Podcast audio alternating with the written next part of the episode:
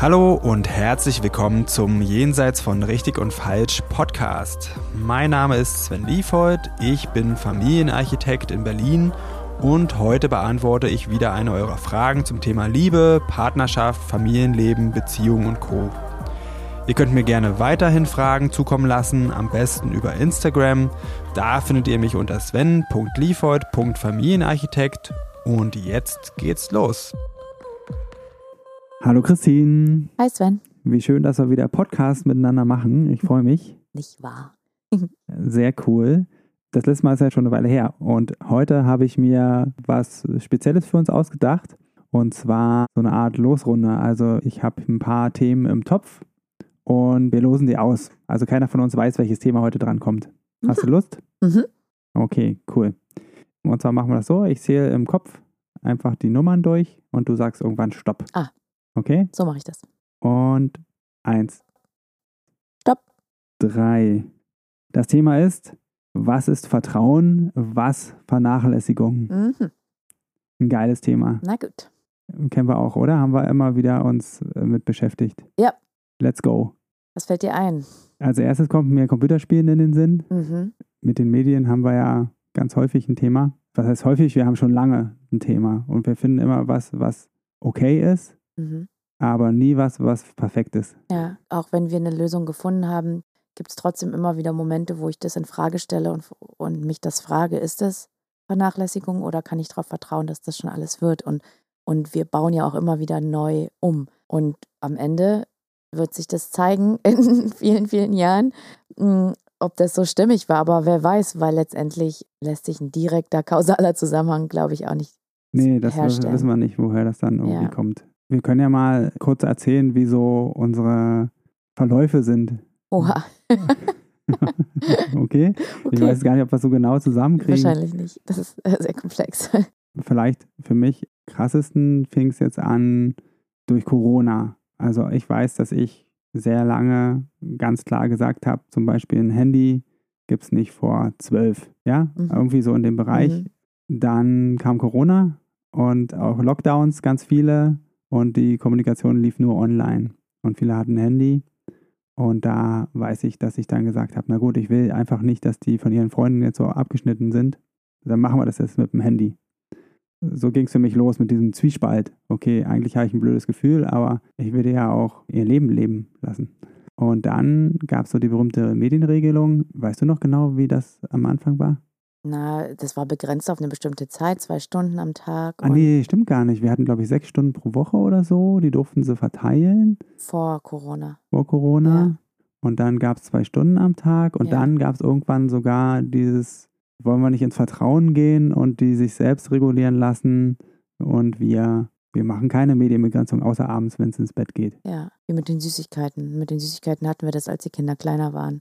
Stimmt. Ja. Mit den Süßigkeiten hatten wir das inwiefern begrenzen wir die Süßigkeiten oder kommt die Selbstregulation, wenn es keine Regulation von außen gibt? Und so ähnlich sind wir auch jetzt an das Medienthema rangegangen. Ja. Mhm. Und dann war es aber eine Zeit lang echt sehr krass, ne? Mhm. Sehr intensiv. Und die haben uns versichert, das wird sich ändern. Ja. Aber es ging uns nicht schnell genug. Ja. ja, und dann kam der Moment, wo wir entschieden haben, okay, das halten wir nicht mehr aus. Wir müssen das doch oder wir wollen das doch begrenzen. Und letztendlich hätte irgendwann der Moment kommen können, vielleicht hätte es zwei Jahre gedauert und die wären in ihre Selbstregulation reingekommen, aber das habe ich nicht ausgehalten so lange. Ja, ja, ich, ich erinnere mich auch, dass das äh, auch so ein Wechsel war zwischen uns beiden. Mal hast du mehr das äh, ausgehalten und mal ich mehr oder weniger. Mhm. Und wir haben, glaube ich, für mein Empfinden doch echt lange probiert. Mindestens drei Monate war es, glaube ich. Ja. ja. Und das während Corona, wo die Alternativen auch nicht so richtig waren. Mhm. Vielleicht war es auch einfach der falsche Zeitpunkt, habe ich gerade so im Kopf. Mhm. Ja, auf jeden Fall haben wir irgendwann auch mitbekommen, die beiden waren viel reizbarer, besonders unser Jüngster und auch müde. Ja, da kam einfach ganz stark dieses Gefühl, okay, hier stimmt was nicht. Ja. Ja, und dann haben wir einfach deswegen entschieden, wir wollen das anders. Ja. Und dann muss man den sauren Apfel beißen und mit denen reden Mhm. und ähm, Den haben Zorn der Kinder aushalten. den Zorn, es war auch wirklich sehr, sehr intensiv Ja. damals. Und dann haben wir das wieder reduziert und eigentlich sind wir im Moment immer weiter dabei, Ja. das zu reduzieren. Ja. Ja. Ich kann ja einfach mal unsere aktuelle Regelung sagen. Mhm. Unsere aktuelle Regelung ist, dass sie drei Tage die Woche dreieinhalb Stunden spielen dürfen, maximal pro Tag. Und zwei Nachmittage müssen sie frei machen und am Wochenende dürfen sie den Samstag quasi komplett durchspielen, von früh bis halb sieben und Sonntag ist frei. Genau. So. Und das ist das, wo wir im Moment uns als Eltern ganz wohl mitfühlen, die Kinder das akzeptiert haben, Ja. aber mit dem Wohlfühlen noch nicht so, so weit sind. Ja, wobei, ich glaube doch. Ja, Mhm. äh, zumindest ist tatsächlich der Widerstand ist ähm, wirklich total abgeebbt. Ja. Ja, ähm, Ja. Das ist auch eigentlich ein Zeichen, finde ich, also dass es irgendwie stimmig ist. Ja, das Und- denke ich auch. Da würde ich auch sagen, das ist vielleicht auch so eine Orientierung. Ich glaube, für mich ist das Bauchgefühl total entscheidend, irgendeine Trennschärfe hinzukriegen zwischen Vertrauen und Vernachlässigung. Mhm. Und das hat auch ein bisschen gedauert, da wirklich das gut wahrzunehmen und was ist jetzt einfach nur so eine, vielleicht eine Angst und was ist ein echtes Gefühl, hm, nee, also das ist einfach nicht stimmig. Mhm. Ja, wie ist bei dir? Das ist ähnlich. Also ich orientiere mich auch sehr an meinem Bauchgefühl und es wird nur anstrengend für mich, wenn wir unterschiedliche Bauchgefühle haben.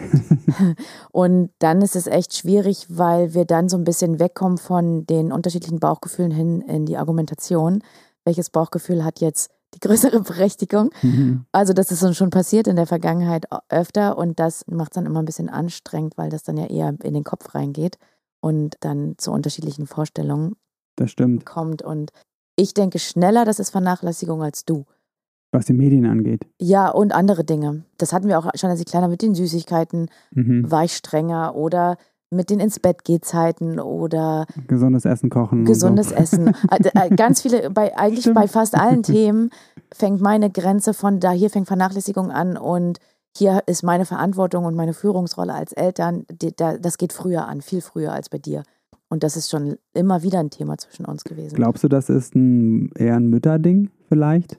Ja, vielleicht. Und du hast ja auch, ist ja anders aufgewachsen, was die Fürsorge angeht von deiner eigenen Mutter als ich. Ich bin ja sehr befürsorgt worden. Ich habe ja bis ich mein Abitur gemacht habe von meiner Mama jeden Tag eine Brotbüchse wunderbar ne, bunt gestaltet mitbekommen und ich habe das geliebt und das ist für mich so ein Zeichen für wie viel Fürsorge ich in Form von Kümmern gekriegt habe und da hast du ja andere Erfahrungen gemacht und ich glaube, das trägt sich da schon mit rein. Ja, das ist auch die Frage. Ne? Könnte man auch sagen, ich habe sehr viel Vertrauen bekommen. Na, und sehr viel Selbstständigkeit. Das ist so ein bisschen, was ich denke, du bist nicht so umkümmert worden und musstest da, was das angeht, sehr viel schneller selbstständig sein. Du musst dich selber um dein Brot kümmern und selber um dies und jenes kümmern. Also ich glaube, es hat beides seine, sein Gutes und seine Herausforderungen, die es mit sich gebracht hat. Aber ich glaube, diese unterschiedlichen Erfahrungen prägen schon auch unsere Art, da zu erziehen. Ja, ich habe ja auch darüber nachgedacht, auch anhand unserer Diskussion. Da hat sich für mich auch die Frage gestellt, ist das jetzt Vertrauen, ist das Vernachlässigung gewesen? Und in der Rückschau würde ich jetzt sagen, ein bisschen von beidem. Beziehungsweise auch ein bisschen als Notwendigkeit daraus, dass meine Eltern sich haben scheiden lassen, meine Mutter dann alleinerziehend war mit drei Kindern. Mhm. Und ja, was soll man da machen? Ne? Mhm. Dann kam noch die Wendezeit, äh, gab Jobangst, die hat dann Fortbildung gemacht, um sich verbeamten zu lassen. Und wir waren super viel alleine Mhm. einfach. Und das wäre sicherlich besser gewesen, wenn es anders gegangen wäre, Mhm. kann ich schon sagen. Mhm. Aber so war es halt. Und wo ich jetzt darüber rede, ist auch vielleicht was, was ich auch anderen Eltern jetzt so sagen würde. Ne? Also man ist auch immer ein bisschen in den Umständen, in denen man sich befindet. Und denen muss man eben auch gerecht werden. Manchmal hat man wirklich nur die Wahl zwischen Pest und Cholera. Mhm. Mhm. Ja. Das gehört ein bisschen zum Elternsein mit dazu. Ja. ja, da stimme ich dir zu. Kann ich leisten, meinen Kindern jeden Morgen eine Brotbüchse zu machen? Passt, ne, passt es in meinen Tag rein und passt es in meinen Energiehaushalt rein und dann ist das was Schönes. Also es war nicht nötig. Ich, natürlich hatte ich die Fähigkeit, mir selber eine Brotbox zu machen, aber ich habe das sehr genossen und es war schön und es ist schön, verwöhnt zu werden und es richtet keinen Schaden an, da bin ich mir sicher, weil ich nicht, nur weil meine Mutter mir das Brot geschmiert hat, die Fähigkeit verloren habe, mir selber ein Brot zu schmieren. Das ist nicht passiert. Ich habe es einfach genossen und wenn das passt, dann finde ich das was Schönes und wenn das nicht passt, dann kann man mit seinem Kind da in den Kontakt kommen und dem Kind das auch zutrauen, das zu schaffen oder das gemeinsam machen oder irgendwie das zu unterstützen. Man muss nicht alles für sein Kind machen, definitiv. Ja. Da haben natürlich irgendwie Eltern, die beide 30 Stunden arbeiten und zwei, was weiß ich, eins, zwei Kinder haben natürlich eine viel höhere Kapazität als eine alleinerziehende Mutter mit drei Kindern. Das ist natürlich nicht vergleichbar. Ja. Man muss, wie du sagst, irgendwie in den Rahmen passen und in, die, in, in den Energiehaushalt. Mhm. Und wenn man den Kindern nicht die Brotbüchse macht, jetzt mal an dem Beispiel, dann ist es keine Vernachlässigung. Ja. Wir sind ja von den Medienkonsum zur Brotbüchse jetzt Interessant, gekommen. ne? Ja, aber ich habe noch ein anderes Beispiel von uns beiden. Und zwar, ich habe den beiden lange Zeit emotional mehr zugetraut und du hast ihnen so von den körperlichen Fähigkeiten mehr zugetraut. Ich Mhm. erinnere mich da, für mich hat sich das wie Vernachlässigung angefühlt, wenn du die da auf dem super krass hohen Klettergerüst hast alleine rumklettern lassen. Mhm. Also da ist mir echt die Düse gegangen und Mhm. ich habe auch ne, dir das auch vorgeworfen, also dich dafür kritisiert. Mhm. Und da war ja die Lösung für mich, dass ich unsere Kinder mehr beobachtet habe. Also erstmal, indem ich Verantwortung dafür übernommen habe und da halt quasi neben immer mit dabei war mit dem Sprungtuch. Und du hattest halt den Vorteil, dass du den ganzen Tag mit ihnen zusammen warst. Ne? Ja. Du warst ja auch ihre Erzieherin. Ja. Und deswegen hast du einfach einen viel besseren Erfahrungsschatz gehabt, viel größeren Erfahrungsschatz gehabt. Was kann ich denen zutrauen? Ja. Ja, einfach weil du beobachtet hast, wie sicher die da sind. Und ich habe sie viel seltener gesehen mit meiner 40-Stunden-Woche. Genau, und dann habe ich das beobachtet und dann ist mein Vertrauen auch gewachsen Mhm. in sie. Aber ich habe äh, einfach dem Rechnung getragen, wo ich in dem Moment halt war und ich habe mich nicht sicher gefühlt und war halt immer in der Nähe und habe aber sie beobachtet, um her- herauszufinden, ob du recht hast. Und du hast festgestellt? Und ich habe festgestellt, dass ich habe festgestellt, dass du recht hattest. Aha. Ja, das wäre auch was, was, glaube ich, eine gute Hilfe wäre, wenn man sich die Frage stellt, Vertrauen oder Vernachlässigung, dann ein bisschen Zeit investieren, das Kind beobachten, ein bisschen stärker und gucken, wie geht's dem? ja. Und dann stellt sich mit der Zeit so ein Bauchgefühl raus, ja, hm, ist er gut oder es braucht doch, doch mich noch mehr. Ja. Wobei ich das Bauchgefühl nicht als ultimativen Wegweiser oder Entscheidungsgeber nehmen würde, weil du ja wahrscheinlich, als die beide auf dem Klettergerüst weit oben kletterten, auch ein blödes Bauchgefühl hattest. Und das ja deine Angst war. Also es ist schon sinnvoll, da jetzt nicht das Bauchgefühl auch zu hinterfragen, wenn es sehr im Konflikt mit den Wünschen steht. Ja, stimmt. Da Das machen wir mit den Medien auch konstant. Wir haben dieses Bauchgefühl und trotzdem hinterfragen wir das ja immer wieder, wie, wie sinnvoll das ist und machen nicht unreflektiert, ah, wir haben ein blödes Gefühl, also nein. Ja, das stimmt. So war das auch nicht gemeint. Ja. Ich war da ein bisschen ungenau, hast recht. Vielleicht geht es wirklich mehr darum, zu beobachten und Erfahrungen zu Ja, machen. ja. Und, Und- und die entweder bestätigen die das Bauchgefühl Ja, oder sie ändern es. Ja, ja. ja. Ich glaube, Erfahrung. Erfahrung ist eine Hilfe. Ja. Und aufmerksam sein, achtsam.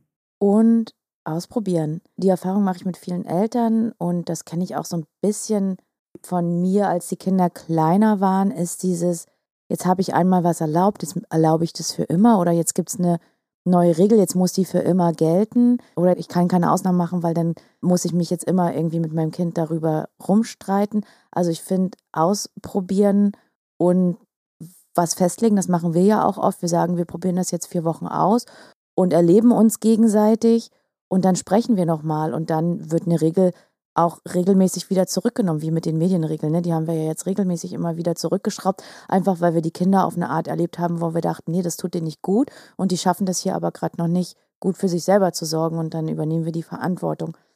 Und das kann man ruhig machen, finde ich.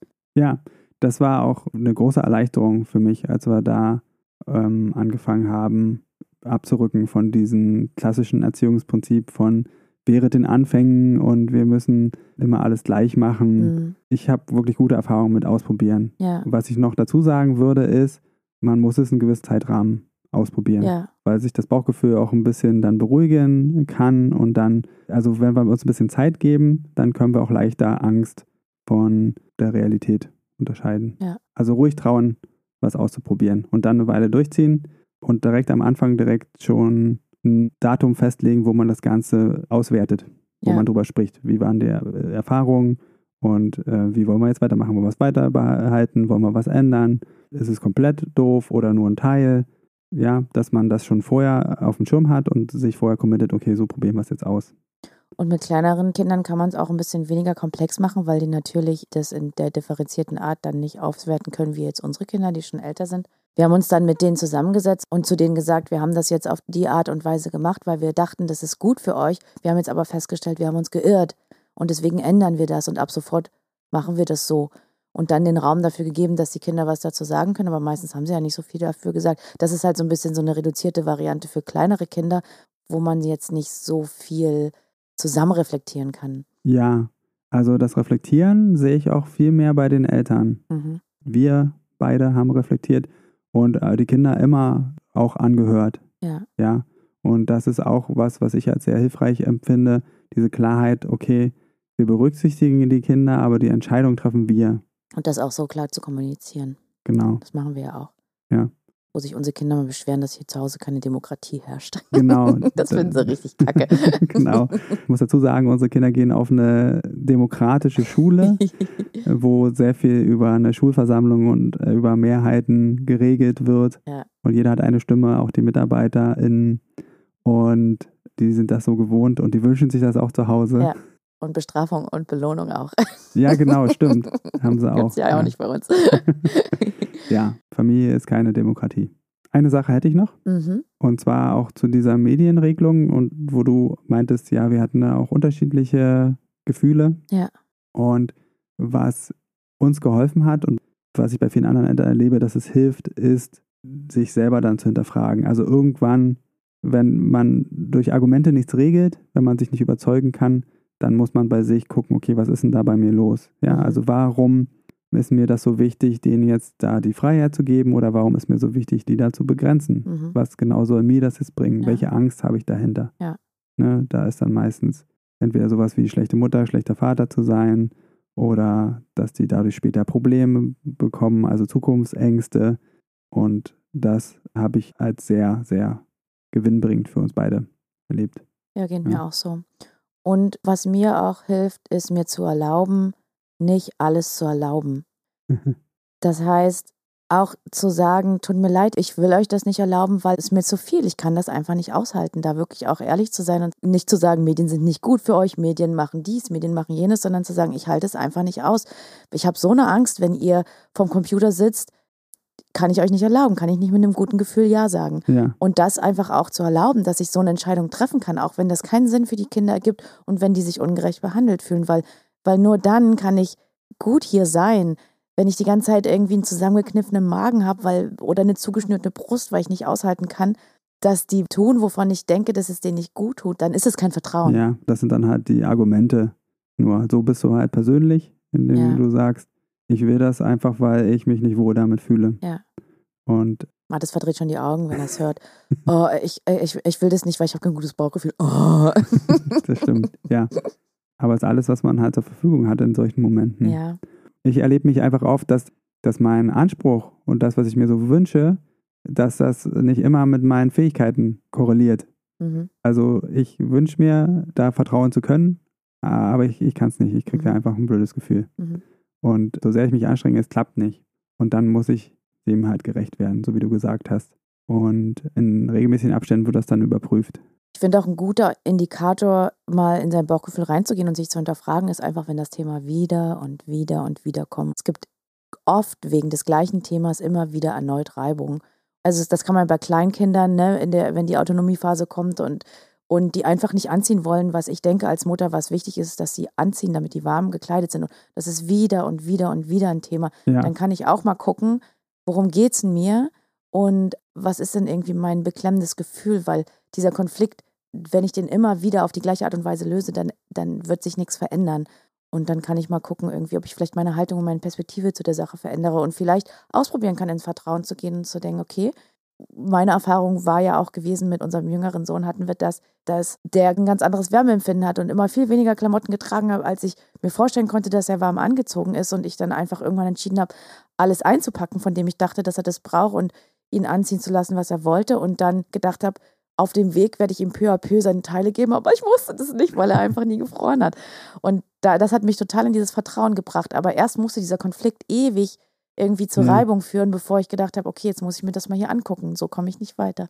Ja, das ist total wichtig. Also auch meine Erfahrung ist, wenn Konflikt also akut länger als drei Wochen anhält, dann stimmt da irgendwas nicht. Oder auch wenn er über einen Zeitraum von zwei, drei Monaten immer wieder auftritt, auch dann.